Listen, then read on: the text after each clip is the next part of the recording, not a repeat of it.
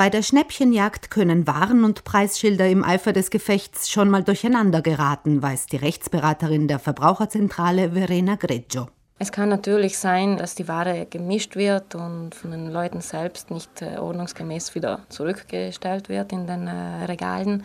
Also ist es gut, dass man immer aufpasst, welches Etikett da oben ist und welche Preisbeschilderung angebracht worden ist, damit man nicht dann bei der Kasse eine unangenehme Überraschung erfährt. Für die Ware im Ausverkauf gilt, sie muss klar vom restlichen Sortiment getrennt sein, die Preisschilder haben drei Angaben aufzuweisen, den bisherigen Verkaufspreis, den Preisnachlass in Prozenten und den neuen Verkaufspreis. Ein Umtausch nur, weil man sich das anders überlegt hat oder die Größe nicht stimmt, ist eigentlich nicht möglich. Wenn man diese Möglichkeit haben will, dann musste man im Vorab den Verkäufer fragen, ob er dieses Recht einräumt. Denn per Gesetz ist ein Umtausch nur dann möglich, wenn die Ware defekt ist. Fehlerfreie Produkte muss der Händler also grundsätzlich nicht zurücknehmen. Viele Händler schließen die Schlussverkaufsware auch explizit vom Umtausch aus. Recht auf Umtausch gibt es, wenn ich im Geschäft einkaufe, eigentlich gar nicht, weder zu normalen Zeiten noch im Ausverkauf.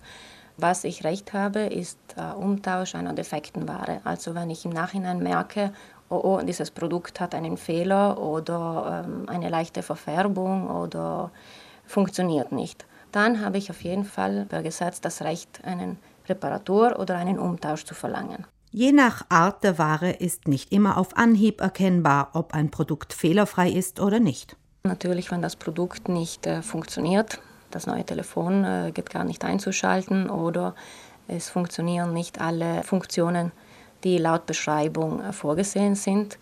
Oder auch ganz einfach äh, sprechen wir von einer Nichtkonformität der Ware in dem Moment, wo die versprochenen oder in der Werbung eben versprochenen Eigenschaften nicht gegeben sind.